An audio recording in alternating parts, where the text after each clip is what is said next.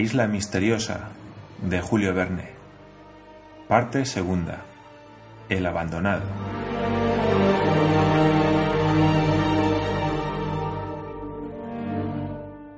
Capítulo 17. El salvaje cuenta su pasada vida de criminal. Estas últimas palabras justificaban los presentimientos de los colonos. Había en la vida de aquel infeliz algún funesto pasado, expiado quizá a los ojos de los hombres, pero del cual su conciencia no le había absuelto todavía. En todo caso, el culpado tenía remordimientos, se arrepentía y sus nuevos amigos habían estrechado cordialmente aquella mano que le pedían, pero él se creía indigno de tenderla a hombres honrados. Sin embargo, después de la escena del jaguar, no volvió al bosque y desde aquel día no dejó ya el recinto del Palacio de Granito. ¿Cuál era el misterio de aquella existencia? ¿Hablaría el desconocido por fin? Solo el futuro podría decirlo. De todos modos, se acordó no excitarlo a revelar su secreto y que se viviría con él como si nada se hubiera sospechado. Durante algunos días, la vida en común continuó con lo que había sido hasta entonces. Tiro Smith y Gedeon Spilett trabajaban juntos, unas veces como químicos, otras como físicos. El periodista se separaba del ingeniero solo para cazar con Harbert, porque no habría sido prudente dejar al muchacho correr solo por el bosque y había que estar alerta. En cuanto a Nab y Pencroff, un día en los establos o en el corral, otros en la dehesa, sin contar las tareas del palacio de granito, siempre tenían que hacer. El desconocido trabajaba retirado de todos, había vuelto a su existencia habitual, no asistiendo a las comidas, durmiendo bajo los árboles de la meseta y evitando a sus compañeros como si realmente la sociedad de los que le habían salvado fuese insoportable. Pero entonces, observaba Pencroff, ¿por qué ha pedido auxilio a sus semejantes? ¿Por qué ha tirado ese papel al mar? Él nos lo dirá, respondía invariablemente Cyrus Smith. ¿Cuándo? Quizá más pronto de lo que cree Pencroff. En efecto, el día de la confesión estaba próximo. El 10 de diciembre, una semana después de su vuelta al Palacio de Granito, Cyrus Smith vio acercársele al desconocido, el cual, con voz tranquila y tono humilde, le dijo, Señor, tengo que pedirle un favor. Diga, le contestó el ingeniero, pero antes permítame decirle una cosa. Al oír estas palabras, el desconocido se ruborizó e hizo ademán de retirarse. Cyrus Smith comprendió lo que pasaba en su interior. Temía que le interrogase sobre su vida pasada. El ingeniero, deteniéndolo por la mano, le dijo, Todos los que aquí estamos somos no solo sus compañeros, sino también sus amigos. Deseaba decirle esto. Ahora estoy dispuesto a escucharle. El desconocido se pasó las manos por los ojos. Estaba poseído de una especie de temblor general y permaneció algunos instantes sin poder articular una sola palabra. Señor, dijo al fin, quisiera que me hiciera un favor. ¿Cuál? A cuatro o cinco millas de aquí, al pie del monte, tienen ustedes una dehesa para los animales domésticos. Alguien tiene que cuidarlos. ¿Me permitirá ir a vivir con ellos? Tiro Smith miró unos momentos al desdichado con expresión de infinita lástima. Amigo, le dijo, la dehesa no contiene más que establos apenas adecuados para los animales. Para mí serán muy buenos. Amigo, repitió Cyrus Smith, no pensamos en contrariarle en nada. Si quiere vivir en la dehesa, cúmplase su deseo. De todos modos, siempre será acogido en el Palacio de Granito cuando guste volver a él. Pero antes de instalarse en la dehesa, es necesario que la adaptemos para que tenga alguna comodidad. No hay necesidad. Yo estaré bien de cualquier modo. Amigo, dijo otra vez Cyrus Smith, que insistía exprofeso en darle aquel título cordial. Déjenos decidir lo que debemos hacer en este asunto. Gracias, señor, respondió el desconocido retirándose. El ingeniero participó inmediatamente a sus compañeros la proposición que le había hecho y se acordó construir en la dehesa una alquería de madera lo más cómoda posible. El mismo día los colonos pasaron a la dehesa con las herramientas necesarias y antes de acabarse la semana estaba dispuesta la vivienda para recibir a su huésped. Construida a unos veinte pasos de los establos, sería fácil vigilar desde ella el rebaño de muflones, que contaban más de ochenta cabezas. Se hicieron algunos muebles, cama, mesa, bancos, armario, cofre y se trasladaron municiones y útiles. Por lo demás, el desconocido no había ido a ver su nueva morada y había dejado a los colonos trabajar en ella mientras él se ocupaba en la meseta, queriendo dar la última mano a su tarea. En efecto, gracias a su actividad, todas las tierras estaban labradas y preparadas para recibir la simiente cuando llegara el momento oportuno. El 20 de diciembre se acabaron todas las operaciones de instalación en la dehesa. El ingeniero anunció al desconocido que su vivienda estaba preparada para recibirlo y éste respondió que iría a dormir aquella misma noche. Al atardecer, los colonos estaban reunidos en el salón del Palacio de Granito. Eran las ocho, hora en la cual su compañero debía marcharse a su nueva morada. No queriendo molestarle, imponiéndole con su presencia una despedida que quizá le habría sido penosa, le habían dejado solo y habían subido a la casa. Hacía pocos instantes que estaban conversando en el salón cuando sonó un ligero golpe en la puerta y casi al mismo tiempo entró el desconocido que sin más preámbulos dijo Señores, antes de dejarles conviene que sepan mi historia. Voy a referírsela. Aquellas palabras causaron viva impresión en Ciro Smith y sus compañeros. El ingeniero se levantó y dijo, No le preguntamos nada, amigo. Está en su derecho guardando el silencio. Mi deber es hablar. Siéntese. Permaneceré de pie. Como guste, estamos dispuestos a oírle, repuso Ciro El desconocido estaba en un rincón de la sala, un poco protegido por la penumbra. Tenía la cabeza descubierta y los brazos cruzados sobre el pecho. Y en aquella postura, con voz sorda y como quien se esfuerza para hablar, les hizo el siguiente relato que no fue interrumpido una sola vez por el auditorio. El 20 de diciembre de 1854, un yate de recreo y de vapor llamado Duncan, perteneciente a un lord escocés, Lord Glenarvan, echaba el ancla en el cabo Mernouilly, en la costa occidental de Australia, a la altura del paralelo 37. A bordo de aquel yate iban Lord Glenarvan, su mujer, un mayor del ejército inglés, un geógrafo francés, una joven y un mancebo, ambos hijos del capitán Grant, cuyo buque, el Britannia, se había perdido un año antes con todo lo que llevaba. El Duncan iba mandado por el capitán John Mangles y tripulado por unos 15 hombres de marinería. La causa de hallarse el yate en aquella época en las costas de Australia era la siguiente.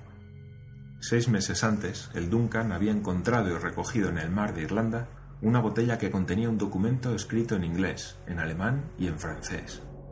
Aquel documento decía en síntesis que aún quedaban tres hombres que habían sobrevivido al naufragio del Britannia, el capitán Grant y dos marineros que habían hallado refugio en una tierra cuya latitud estaba expresada con claridad, pero cuya longitud era elegible por hallarse borrada por el agua del mar. La latitud era de 37 grados 11 minutos austral. Siendo pues la longitud desconocida, para encontrar con seguridad la tierra habitada por el capitán Grant y sus dos compañeros de naufragio, era necesario seguir el paralelo 37 por todos los continentes y mares. El almirantazgo inglés no se decidía a emprender la investigación, y entonces Lord Glenarvan resolvió hacer por su cuenta todo lo posible para hallar al capitán. María y Roberto Grant, hijos del náufrago, se pusieron en relación con el Lord. El Duncan fue equipado para una larga campaña en la cual los hijos del capitán y la familia del lord quisieron tomar parte y el yate, saliendo de Glasgow, se dirigió al Atlántico, pasó el estrecho de Magallanes, subió por el Pacífico hasta la Patagonia, donde, según la primera interpretación del documento, podía suponerse que se hallaba el capitán Grant, prisionero de los indígenas. El Duncan desembarcó sus pasajeros en la costa occidental de la Patagonia y marchó para recogerlos a la costa oriental, junto al cabo Corrientes. Lord Glenarvan atravesó la Patagonia siguiendo el paralelo 37 y no habiendo encontrado indicio alguno del capitán, volvió a embarcarse el 13 de noviembre para proseguir sus investigaciones a través del océano. Después de haber visitado infructuosamente las islas Tristán de Acuña y Ámsterdam, situadas en su rumbo, llegó el Duncan, como he dicho, al cabo Bernilli, en la costa de Australia, el 20 de diciembre de 1854. La intención de Lord Glenarvan era atravesar Australia como había atravesado América y desembarcó. A pocas millas de la playa había una granja perteneciente a un irlandés que ofrecía hospitalidad a los viajeros. Lord Glenarvan manifestó al irlandés los motivos de su viaje y de su llegada a aquel lugar, y le preguntó si había oído hablar de un buque inglés de tres palos llamado Britannia que se hubiese perdido en la costa de Australia de dos años a aquella fecha. El irlandés no sabía nada de aquel naufragio, pero con gran sorpresa de los circunstantes, uno de sus criados intervino y dijo Milord puede dar gracias a Dios. Si el capitán Grant vive todavía, es indudable que se halla en Australia. ¿Quién es usted? preguntó Lord Glenarvan. Un escocés como usted, milord, respondió aquel hombre, y además uno de los compañeros de capitán Grant, uno de los náufragos del Britannia. Aquel hombre se llamaba Ayrton. Era, en efecto, el contramaestre del Britannia, como lo demostraban sus papeles, pero separado de su capitán en el momento en el que el buque se hacía pedazos sobre los arrecifes había creído hasta entonces que aquel había perecido con toda la tripulación y que él solo había sobrevivido al naufragio. Pero, añadió, no es en la costa occidental, sino en la oriental de Australia, donde se perdió el Britannia y si el capitán Grant vive todavía, como lo indica este documento, debe ser prisionero de los indígenas y hay que buscarlo en aquella costa. Aquel hombre, al hablar así, se expresaba en tono franco, voz segura y mirada serena, y nadie puso en duda sus palabras. El irlandés, que le tenía a su servicio desde un año antes, respondía de él. Lord Glenarvan creyó en la lealtad de aquel hombre y, por su consejo, resolvió atravesar Australia siguiendo el paralelo 37. Lord Glenarvan, su esposa, los dos hijos del capitán, el mayor, el francés, el capitán Mangles y algunos marineros debían componer la expedición, llevando por guía a Ayrton, mientras el Duncan, a las órdenes del segundo, Thomas Austin, pasaría a Melbourne y esperaría allí las instrucciones de Lord Glenarvan. Se pusieron en marcha el 23 de diciembre de 1854. Ya es hora de decir que aquel Ayrton era un traidor. Había sido contramaestre del Britannia, pero a consecuencia de varias disensiones con su capitán, había tratado de sublevar la tripulación para alzarse con el buque y el capitán Grant lo había desembarcado el 8 de abril de 1852 en la costa occidental de Australia y después había seguido su rumbo abandonando al delincuente como era justo. Así pues, aquel miserable no sabía nada del naufragio del Britannia y acababa de enterarse del mismo por la relación de Lord Glenarvan. Desde su abandono y bajo el nombre de Ben Joyce, se había puesto a la cabeza de una partida de evadidos de presidio, y si sostuvo descaradamente que el naufragio había ocurrido en la costa oriental e indujo a Lord Glenarvan a tomar aquella dirección, fue porque esperaba apoderarse del Duncan y convertirse en pirata del Pacífico. El desconocido se calló un momento, su voz temblaba, pero prosiguió su narración en estos términos. La expedición se puso en marcha y atravesó Australia, como es de suponer infructuosamente, pues Ayrton, o Ben Joyce, como quiera llamársele, la dirigía unas veces precedido y otras seguido de su partida de facineroso, que había sido avisada del proyecto que su jefe meditaba ejecutar. Entretanto, el Duncan estaba en Melbourne, reparando sus averías. Había que obligar a Lord Glenarvan a que enviase la orden de salir de aquel puerto y pasara a la costa oriental de Australia donde sería fácil apresarlo. Ayrton, después de haber llevado la expedición hasta cerca de la costa, haciéndola atravesar bosques desprovistos de todo recurso, obtuvo una carta que se encargó él mismo de llevar al segundo del Duncan, en la cual se le ordenaba que inmediatamente se dirigiese a la bahía de Twofold, en la costa este, es decir, a pocas jornadas del sitio donde la expedición se había detenido. Allí Ayrton había dado cita a sus cómplices. En el momento en que iba a entregarle la carta, el traidor fue descubierto y no tuvo más remedio que huir, pero como aquella carta debía poner el Duncan en su poder, resolvió obtenerla a toda costa y en efecto logró apoderarse de ella, llegando a Melbourne dos días después. Hasta entonces se habían realizado los odiosos proyectos del criminal. Iba a conducir el Duncan a aquella bahía de Twofold donde sería fácil a los bandidos capturarlo y una vez asesinada la tripulación, Ben Joyce se haría dueño de aquellos mares. pero Dios debía detenerlo antes del desenlace de sus funestos designios. Al llegar a Melbourne, entregó la carta al segundo, Thomas Austin, que al leerla mandó aparejar inmediatamente para salir del puerto. Pero imagínense cuál sería el despecho y la cólera de Ayrton cuando a la mañana siguiente de su salida supo que el teniente conducía el buque no a la costa oriental de Australia y bahía de Twofold, sino a la costa oriental de Nueva Zelanda. Quiso oponerse a que continuara este rumbo, pero Austin le enseñó la carta. Y en efecto, por un error providencial del geógrafo francés que la había redactado, era la costa este de Nueva Zelanda y no la de Australia la designada como nuevo destino del buque. Con esto, todos los planes de Ayrton se frustraban. Trató de sublevarse y lo encerraron. Así llegó a la costa de Nueva Zelanda sin saber lo que había sido de sus cómplices ni de Lord Glenarvan. El Duncan anduvo por aquella costa hasta el 3 de marzo. Aquel día Ayrton oyó varios cañonazos. Eran las baterías del Duncan que hacían salvas y en breve llegaron a bordo Lord Glenarvan y los suyos. Había pasado lo siguiente. Lord Glenarvan, después de mil fatigas y peligros, había podido terminar el viaje y llegar a la bahía de Twofold en la costa oriental de Australia. No hallando allí el Duncan, telegrafió a Melbourne y le respondieron: Duncan salió 18 del corriente, destino desconocido. En vista de esta contestación, Lord Glenarvan sospechó que su yate había caído en poder de Ben Joyce, convirtiéndose en barco de piratas. No quiso, sin embargo, abandonar la partida. Era hombre intrépido y se hizo llevar a la costa occidental de Nueva Zelanda. La atravesó siguiendo el rastro del capitán Grant pero al llegar a la costa oriental, con gran sorpresa suya y por disposición divina, encontró al Duncan a las órdenes de su teniente, que le esperaba hacía cinco semanas. Era el 3 de marzo de 1865. Lord Glenarvan estaba, pues, a bordo del Duncan, pero también estaba Ayrton. Compadeció delante del Lord, el cual quiso obtener de él todo lo que pudiese saber acerca del capitán Grant. Pero Ayrton se negó a decir nada. Lord Glenarvan entonces le anunció que en el primer punto donde hiciese escala le entregaría a las autoridades inglesas. Ayrton permaneció mudo. El Duncan siguió su rumbo recorriendo el paralelo 37 y entrando Lady Glenarvan trató de vencer la resistencia del bandido. En fin, cediendo a su influencia, Ayrton propuso que en cambio de las noticias que pudiera dar, en vez de entregarlo a las autoridades inglesas, lo abandonasen en una isla del Pacífico, y Lord Glenarvan, dispuesto a todo para saber lo concerniente al capitán Grant, consintió en ello.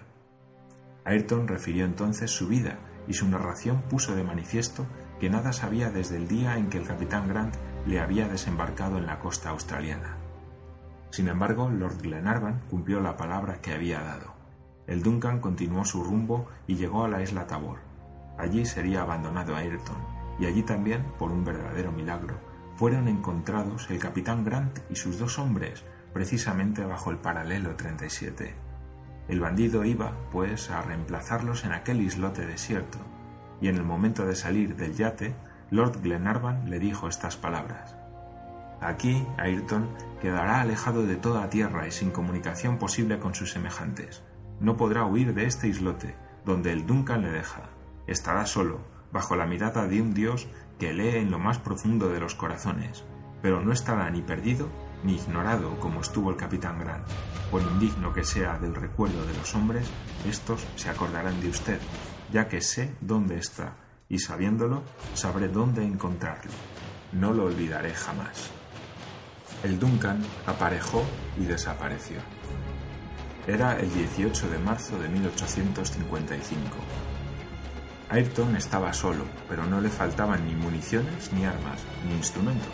El bandido podía disponer de la casa construida por el honrado Grant. No tenía que hacer más que vivir y expiar en la soledad los crímenes que había cometido. Señores, se arrepintió, se avergonzó de sus crímenes y fue muy desgraciado. Pensó que si los hombres volvían a recogerlo a aquel islote, debían encontrarlo digno de volver a vivir entre ellos. ¿Cómo sufrió el miserable?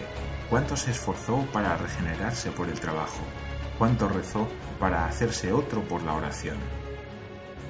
Durante dos o tres años continuó así, pero después, abatido por su aislamiento, mirando siempre si aparecía algún buque por el horizonte de su isla, preguntábase si acabaría pronto la expiación.